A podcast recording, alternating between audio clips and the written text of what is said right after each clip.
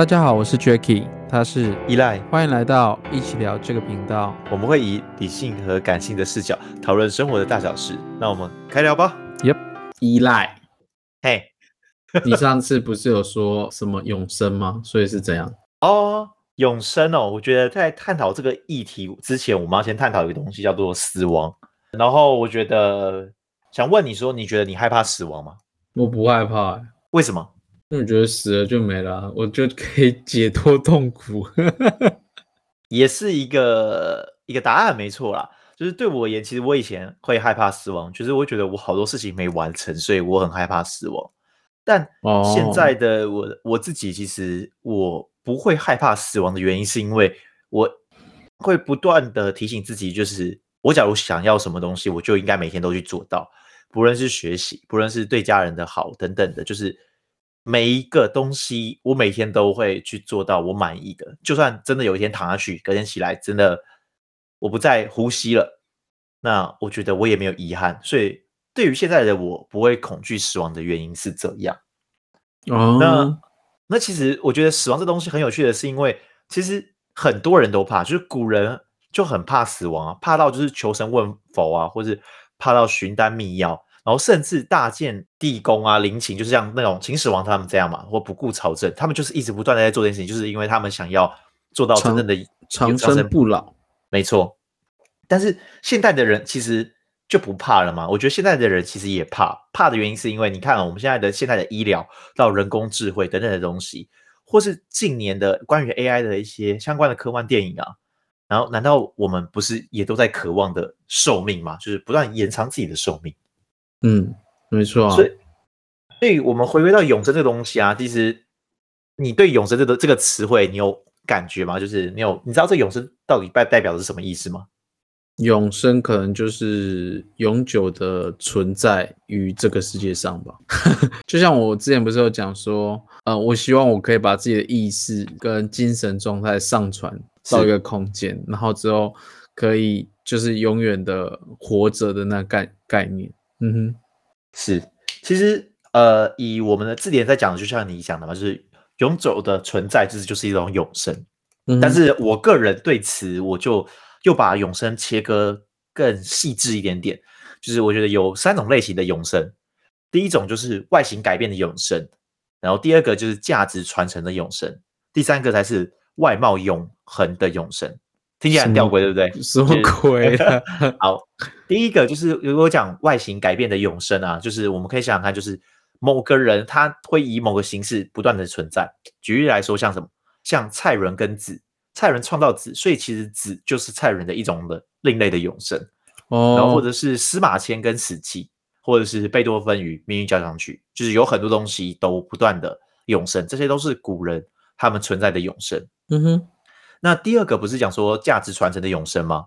就是呃，举例来说，像是呃人类的智慧跟社会，这个也是一种传递的永生。就是我们不太可能呃无中生有生出一台电脑，电脑的演变也是经历过很多人的智慧堆叠起来，那它也是一种人类的智慧的堆叠起来的永生。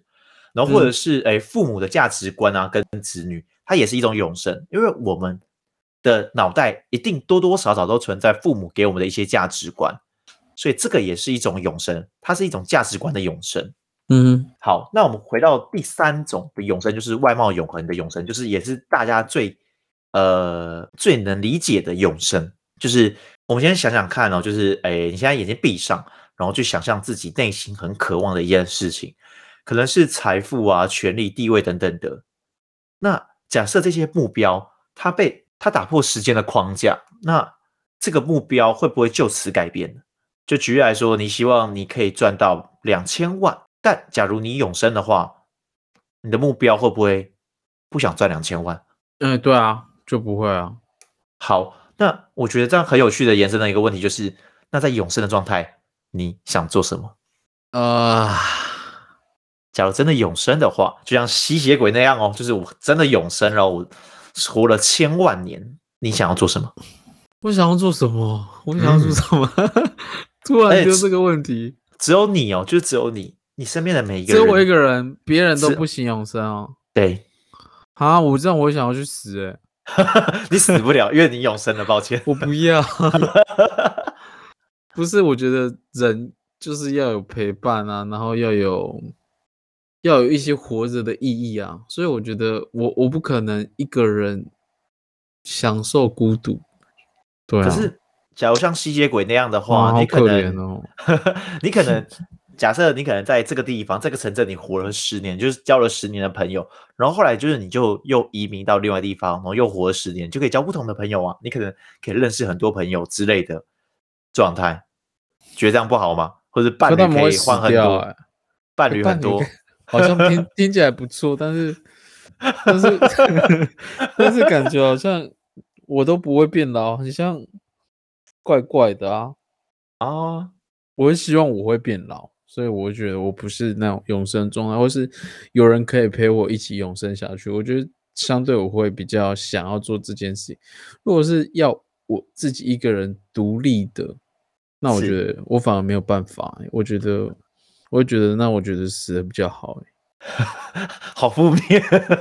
这不算负面吧？应该是说我比较像是那种比较需要精神依偎跟那种心灵上陪伴的那种人。我我不太可能是一个人可以去做一些调试，让自己可以呃永生的状况。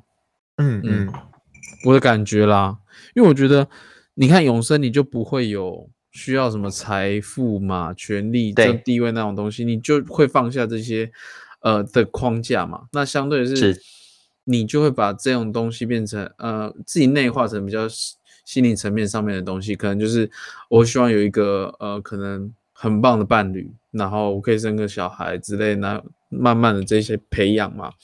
然后自己人生自己充实自己固定的人生里面的一些呃内容嘛，然后呃我就这样子闭着眼死去，我觉得这样比较好。因为我觉得如果你要嗯我一直活着，然后没有自己活在活在世界上的意义，那我觉得相对我觉得这样很漫无目的的活着也也不好吧。哦，原来你是这样想。我觉得应该是要一个目的的活着，或者一个目标，才会让我有往前进的那个动力的感觉。嗯嗯嗯，好，因为这点其实我跟你的想法就不太一样。就是假如真的可以永生状态的话，我其实会觉得我可以接受一个人自己永生，但可以接受自己一个永生的原因，是因为呃，并不是说我对于可能亲朋好友是无牵挂的，而是对我而言，我很想要去透过自己的眼睛，透过自己所有的感知去体验所有的变化，就是历嗯史的演进，然后或者是一棵树的成长。对我而言，我我可以每一天这样去享受每一刻，我会很快乐，因为对我而言，我就真正成为一个历史书，然后我会看到的所有历史上面的辛酸等等的，就是我会很期待，假如我真的可以成为永生的状态的话，可是这样你可以跟人家分享吗？我不一定要去跟别人分享，我可以用一些方式，就是不是这样无聊哎、写个文章，或者是这对不对？样活着很没意义、欸。录个 podcast，大家都不知道我已经录了一百年，不是？就你会活着很没有意义啊，你不觉得吗？呃，我觉得意义不再存在是就是延续耶，因为你觉得要跟别人分享的原因就在于这个价值它被中断。但当我永生的时候，我为什么需要？可能生小孩对我也没有必要，因为我自己就在延续我要的东西了。人类会想要生小孩，有一部分也是因为你想要把你自己的价值观延续，想要看看说，呃，例如说我这一呃，我可能修正了父母辈的一些东西，我想要去看看这样的一个思维对于下一代会不会有不一样的结果，哦，是哦，你是这样想啊？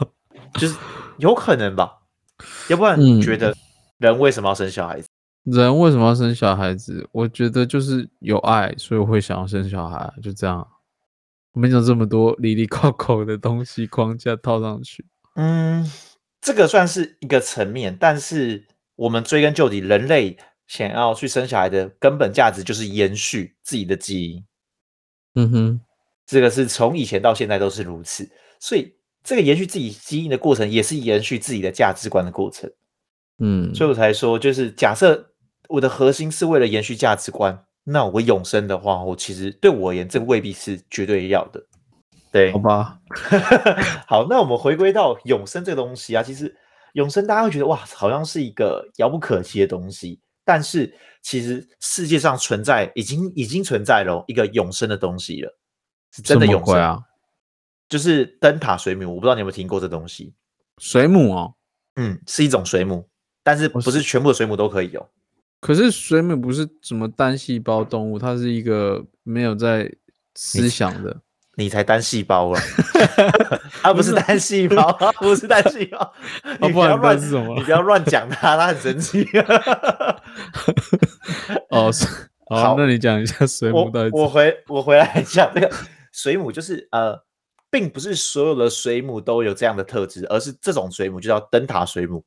正常的水母呢，它会从它的一个卵，然后慢慢变成水螅体，然后慢慢的才会成为成体一个循环成，然后成为成体就是一只我们想象看得到那个水母，水母就是那个龟缸啊的那个那只水母，那就是成体。嗯，成体对，那个就是成体。但是灯塔水母很有趣的是，它在成长的过程，它成为成熟体的时候，它可以突然就是有一天就是想说，呃，我不想努力了，妈妈我要变小孩子，然后它就从成体直接变成水螅体，然后再次这样循环，他可以不断的这样退回去水螅体，就有点像是。一个人读完大学的时候，然后他突然就说：“哦，我不想努力了。”然后他就变成国小生这样的感觉。好好好我也这样子。这就是这就是灯塔水母，它就是这么狂，然后这是存在在这个世界上的一种生物，它就是已经确实它可以永生，只要没有外在的一些方式，例如说杀它的话，它可以不断的永续的延续它的生命，这样很好哎、很酷吧？我想要变成小孩。也要在那边，但是我觉得人类也不用去就是很怨叹，就是因为其实我们现在也有一个所谓的在进行中的永生，很酷吧？嗯现在其实人类已经有在做这件事情，就是永生计划。这是怎样的东西啊？你有看过《阿凡达》吗有啊，？OK，那你觉得你对《阿凡达》这个的印象是怎样？就是是不是他们什么蓝皮肤、大眼睛，或是什么高智慧等等的这种东西吗？嗯对不对？但事实上，其实有一个真实版的《阿凡达》计划，嗯哼然后那个计划叫做二零四五计划。那那个计划是由俄罗斯的媒体大亨德米特里伊特斯科夫提出的。他预计在二零四五年的时候，要把人类的记忆、意识，还有思维等等的移植到机器的身体中，就，像阿凡达一样。啊，不他就我刚刚讲的那个？你上一集所讲的那个，哦，是哦，所以已经有人在想到了、哦，已经有人在做这件事情了。想说我很厉害，怎么可以想到这样的东西？没有没有没有，他是已经有，而且他付诸实践，而且他这个计划还找了很多科学家，然后跟医师就是不断的在筹备说，到底要如何把人类的意识跟思维都抽出来，然后把它存在在一个电脑的一个载体上面。这是一个很嗯酷的，就是大家有兴趣的话，可以自己去查，就打“阿凡达计划”或是打“二零四五计划”，就可以搜寻到这一个呃相关的影片，在 YouTube 都可以找得到。那但是我们可以去哦思考说，哎、那未来的永生呢？你觉得未来的永生有可能是怎样？就是我们刚才讲是进行中的嘛，那再来未来呢？可能就我讲的那个吧，就是哦，一，就是你刚刚讲的那个那个俄国人，他他是可以上传人的思维、情感、记忆嗯到电脑的环境上面嘛，然后我们嗯之后就可以用机器人的躯体，然后结合，然后我们就可以长生不老的活着。嗯嗯嗯，也有可能。其实我觉得这样还是蛮可怜的，因为如果没有人陪你做这件事情，然后你你是这样的第一个人，然后后面没有人再跟你一样，那我觉得还是我还是觉得我不要不要不要，我没有办法，没有那种情感上的依依偎啊，或是那种我我没有太办法，我觉得好恐怖。我觉得一个人嗯一个人活在一个机器里面，我觉得反而也是个痛苦。嗯其实未必，因为我觉得，当然这只是也是假想，因为现在没有任何的呃文件证明说到底还有什么计划。但是我觉得，假如延续阿凡达计划的话，未来的永生计划可能并不会只是单一个体，就是不会是一个人的把意识存在一台机器上面，而是所有人把意识跟思维承载在另外一个超级超级超级电脑上面，然后这时候我们就不会以人的状态活在这个世界上。而是我们嗯是会以一个超大的生命共同体，然后活在地球上面，甚至我们会连接包括像是动物、植物等等的一些东西，就是人类将会在这世界上彻底的消失。但这只是我猜想的啊，只是我觉得这是有可能未来会展，就是走向的一个道路。嗯哼，对，那我觉得，嗯，我们去可以去思考一件事情，就是人为何会想要追求永生呢？因为人为什么会想要追求永生呢？嗯，你可不可以用什么词汇或者一句话来形容人为什么想要追求永生？人为什么会想要追求永生？太难了吗？也不是、欸，就没有特别去 想这件事情。嗯，其实它可以被归纳，你可以去想想看，诶，它到底有什么共同点？就是我们在追求永生的道路的时候是为了什么？追求永生哦，可能会嗯想要、呃体验更多嗯在现在生活上没有办法体验到的事情嘛。就是，嗯，毕竟我们现在活着，很多事情我们都没有办法到，我们可以去 control 很多事物嘛。就是可能你想要学好一项技能，但是它可能就耗费你你不知道一年两年以上的时间。那你有没有那别的精力可以再做另外事，另外的一些你自己觉得有趣的事情？那相对你是不是会产生很多遗憾？那就是你要去弥补这些遗憾之后，所以才会有。如果你可以永生，那你就可以啊、永无止境的去学习到你自己想要学习到的事物。对啊，嗯，我觉得对啊，确实永生对于人而言，就是他可能会渴望就是更多的财富，然后或者是呃更多的权利、更多的资源，或者是体验更多的东西等等的东西。但我们讲白了，就是一个字，就是贪。人类的永生就只是为了一个字贪。嗯，对，你要这样讲也是可以。不然不然，你觉得有什么可以直白的讲出来？就是永生到底是为了追求什么东西呢？它不就是贪图要我要更多，我要更多的东西，所以这个本质就是贪。对啊，就是你活着，你会想要做更多，就是在你有限的生命中，你会想要获得到更多的东西啊。对啊，没错，我觉得是贪。嗯，那我觉得再来就会衍生另外一个东西，就是那我们假如真的觉得永生是贪这个词的话，那你觉得人类应该追求永生吗？我觉得应该诶、应该吧。嗯，为什么？因为我们贪，我们应该要追求永生吗？我觉得，嗯，不知道，不知道怎么回答。你你回答，你先回，你先讲好了，你先讲你想法好了。啊，我对我而言，我觉得我永生对我们言可能是一个遥不可及的一个词汇，我们很难想象就是寿命无止境的延伸。但是我们可以用叠加的方式来去思考，就是假设我们一般的人寿命，假设每个人都可以活到一百岁，现在展延到三百岁的话，你觉得这个人会变怎样？变怎样？变很懒吧？对，其实我那时候想到的东西也是这样，就是当我假如原本想要在这一百年，就是真正赚到可能一千万、两千万等等的数字，嗯但假如展延到三百年的时候，我就觉得哦，那我可以慢慢来啊，因为我不急。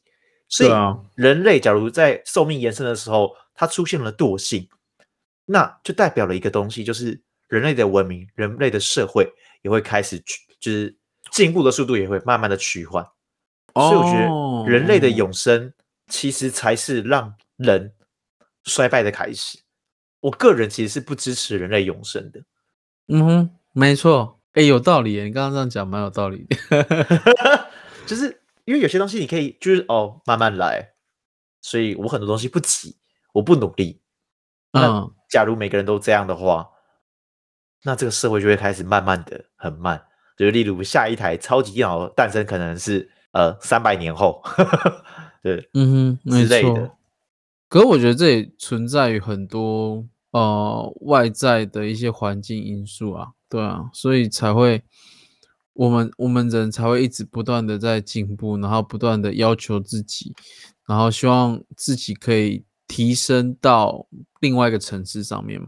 像我觉得呃，因为我们科技现在那么发达，或每一个人的想法也越来越多嘛，那我们能创造出来的东西也在慢慢的变多。那这一些这些东西有没有到最后可以让我们能永生，我觉得搞不好，搞不好我们闭上眼睛的那那一年，可能搞不好也会出现。我是希望，嗯我是我是希望可以上传到，把我思 想那些上传到一个空间。但假如上传之后大家是共享的话，你的所有的所思所想都会被别人了解的话，你不会觉得很恐怖吗？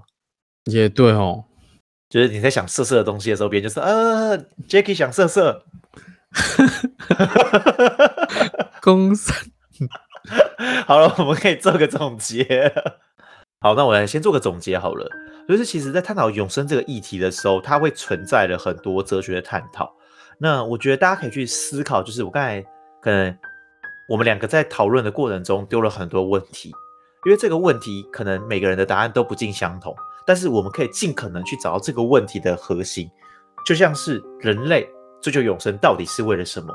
可能对于我而言是贪，但对于每个人可能是不一样的词汇。只要你找到那个核心价值的时候，其实很多的生活东西都会变比较清晰，了解自己的一个思维脉络。所以，我们这在探讨永生，其实只是一个开开端。最重要的是，我们在探讨的是一个哲学的议题的时候，你到底会怎么想？所以，我觉得呈现自己的思维，跟别人在交流的过程中，其实是一个很棒的一个体现。你可以更清楚知道，哦，原来我是怎么看待这个社会，怎么看待这个世界的。那你呢？嗯，好，永生赞，它上面有想说，人生最平等的事就是我们都会死，对。然后就这这部永生战的电影的最大主轴是一个人的生命没剩多少时间的人类的特务遇上了一个看不到生命尽头的永生人，所以让我们民众可以。让我们可以去思考，就是关于永生和死亡，你有什么看法？生老病死是人生，是我们人类的必经过程嘛？但是基本上大部分人类都害怕生老生老病死，嗯，然后很少有人可以坦白的说，就是我不怕死。但可是当这些永生人来问人类说：“那你想要永生吗？”就是我们大家可能都会很犹豫。不是很肯定的这件这件事情，所以永生就我来观点来看，可能是一种惩罚。嗯，惩罚，嗯，惩罚。就他上面有讲的这句话，其实我觉得还不错，就是人生来就是平等的事情，就是我们都会死亡，对吗？所以我觉得人还是去死吧。人本来在应该说，我们出生的时候只奠定了一件事情，就是我们一定会死，嗯、但。在出生跟死亡之间的故事是由我们自己去写的，人生的剧本都是一直是自己掌握的。只是有时候其实很多人会以为他的人生剧本是被写死，他改变不了，但他其实不知道，其实你自己可以去改变剧本。这也就是为什么会有些人会说：“哇，你改变了。”其实你并不是改变了，更精准的讲，是因为你改写你的人生的剧本，你愿意扮演不一样的角色，用不同的视角来看待这些东西。我是多讲了一些东西，我也觉得就是，可能死亡就是人类活着的意义。然后，因为我们恐惧死亡，所以我们才会呃去挑战生命中的一些极限。所以，假设我们可以永生的话，可能世间的一切东西都会是索然无味的。嗯嗯，好，这是我们的 EP 二十四，也希望大家会喜欢。本频道周二准时更新。我们两个什么议题都可以聊。如果想要说什么的，可以加入我们的 Instagram，我们一起讨论一些有趣的事情，让生活在对话中慢慢成长。拜拜，See ya。